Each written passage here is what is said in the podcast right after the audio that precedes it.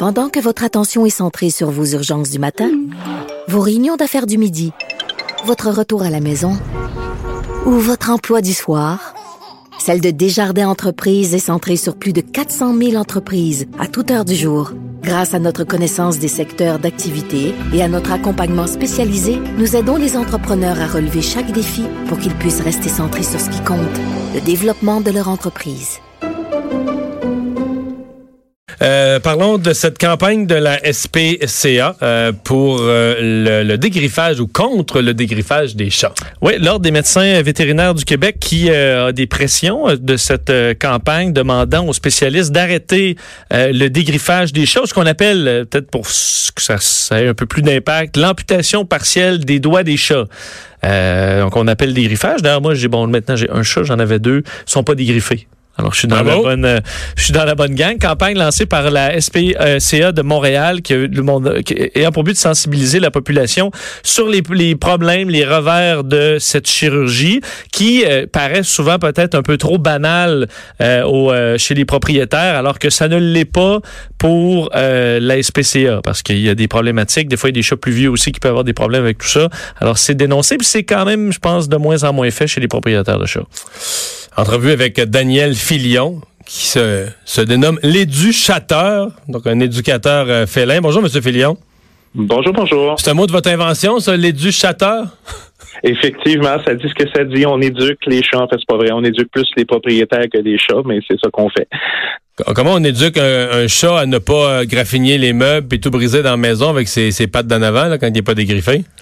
Ben, c'est simplement de lui donner l'alternative possible pour le faire. Et je pense que c'est le plus gros problème qu'on a au Québec actuellement, c'est que justement les gens sont pas au courant de quelles sont les alternatives pour pas que le chat griffe le divan. Et pourtant, c'est tellement facile, c'est tellement euh, euh, de donner au chat simplement une alternative pour pas que ce soit le divan qui soit la cible, c'est l'affaire la plus facile à faire. Et, mais les gens le savent pas. Et c'est là qu'il y a le gros problème. C'est quoi l'alternative? L'alternative, elle est très simple. Il y en a plusieurs, en fait. Euh, les trois principales. La première, c'est d'avoir un poteau à griffe. Maintenant, il y a beaucoup de gens qui vont dire, ah, je l'ai essayé ton poteau à griffe, ça marche pas. C'est absolument le cas. Dans la maison, la seule chose que le chat griffe pas, c'est le poteau à griffe. Tout le reste, c'est griffe. Exactement. Mais il y a justement des raisons et c'est pour ça qu'il faut vraiment éduquer les gens. Si votre chat n'utilise pas votre griffoir, c'est que votre griffoir n'est pas adéquat. Et c'est souvent là, les gens vont acheter le petit griffoir, pas très dispendieux, qui tombe au premier coup de patte. Or, dans la nature, il est très rare qu'un chat va s'accoter sur un arbre pour faire ses griffes et que l'arbre va tomber. Hein. c'est assez rare. Donc, euh, souvent, les gens vont investir sur des petits griffoirs. Ils vont mettre ça dans un coin sombre de la pièce parce que ça va pas très bien avec la décoration.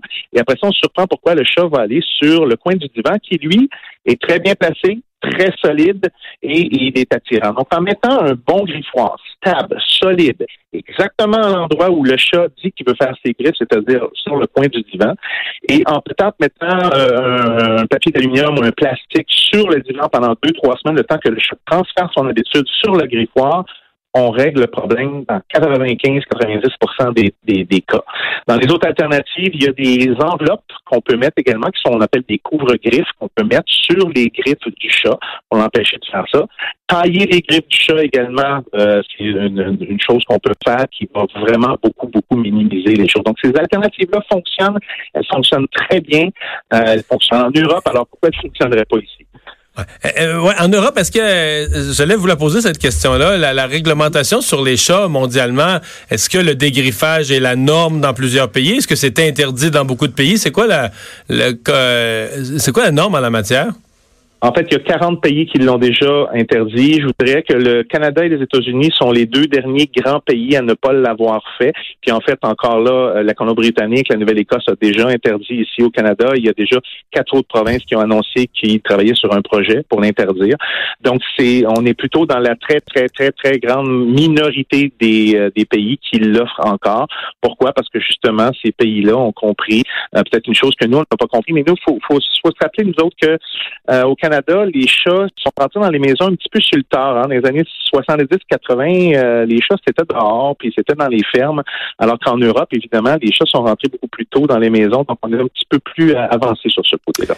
Justement, je voyais, euh, M. Filion, euh, je disais le terme amputation partielle des doigts. Est-ce que c'est serait plus plus précis qu'il a parlé de dégriffage? Parce qu'est-ce que, dans le fond, on comprend mal à quel point c'est une opération qui est importante pour les chats?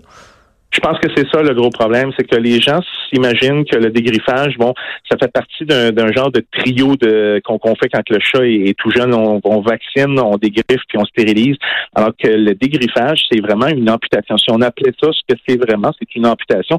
Déjà là, quand on informe les gens sur le fait que c'est vraiment couper les doigts du chat à la troisième phalange, déjà il y a beaucoup de gens qui font comme oh ok, je savais pas, moi je pensais que c'était une petite chirurgie comme un bursting et tout ça. Déjà là, ça aiderait beaucoup effectivement.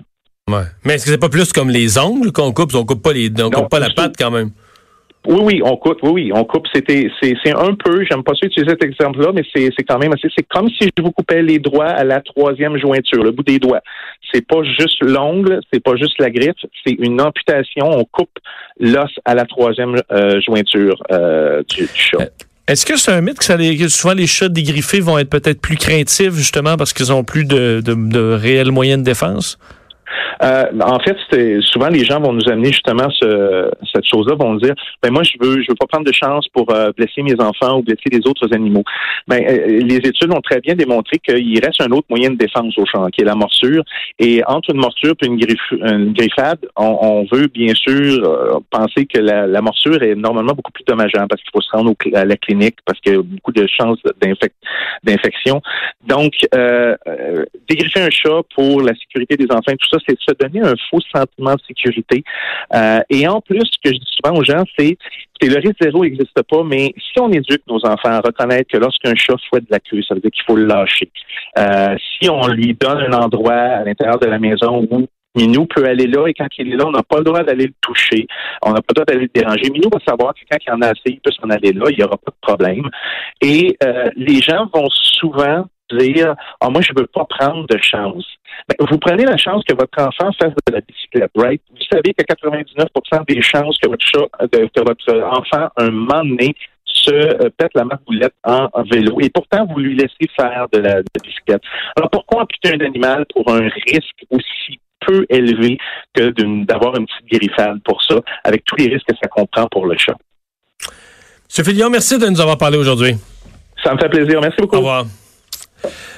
Euh, Vincent, autre nouvelle, euh, c'est un avertissement qu'on a déjà vu, mais les textos frauduleux, euh, particulièrement à risque dans la période des impôts. Oui, déjà que la saison des impôts nous coûte déjà assez cher. Je sais pas. ben, euh, aussi bien pas en rajouter, parce que certains fraudeurs profitent de cette période-là pour, bon, vous, vous avoir, on, demande de redoubler de prudence chez l'Agence du revenu du Canada aujourd'hui, parce que on voit une vague de tentatives d'hameçonnage, de fraude sur les Alors, vous recevez un texto, euh, bon, se, passant pour Revenu Canada en disant qu'on vous envoie un montant d'argent et que vous devez euh, ben, valider le tout, évidemment, pour recevoir votre retour d'impôt. Et on vous amène rapidement sur le site gouvca-retour.com, un site qui n'a absolument pas de lien avec le gouvernement du Canada. Et ensuite, vous allez entrer vos, euh, vos données personnelles et vous allez vous faire frauder. C'est ce type de fraude qu'on voit de plus en plus souvent pendant la période des impôts. Alors, l'Agence euh, du revenu du Canada euh, vous euh, fait, fait un appel à la prudence, rappelle que eux ne communiquent jamais par texto avec les citoyens, communiquent avec les contribuables seulement par téléphone, courriel et par la poste, seulement pour des raisons légitimes. Alors, aucune messagerie instantanée, euh, quoi que ce soit. Alors, c'est quelque chose qu'on voit de plus en plus au Canada parce qu'on voit les groupes, entre autres, euh, à Toronto, la GRC, le Centre antifraude du Canada aussi, qui ont fait le même type d'alerte alors qu'ils reçoivent beaucoup de, de plaintes pour euh, ce type de fraude ces jours-ci. Merci Vincent. On va euh, aller à la pause. Euh, au retour, on va parler au professeur Pierre-Olivier Pinault, une des sommités au Québec dans le domaine de l'énergie, euh, qui, signe un texte assez intéressant ce matin. Bon, lui est, un de ceux qui veut que des mesures énergiques soient prises en matière de changement climatique, mais qui considère que l'espèce de, de guerre aux pétrolières et de salir les pétrolières, mais ce sont des coups d'épée dans l'eau.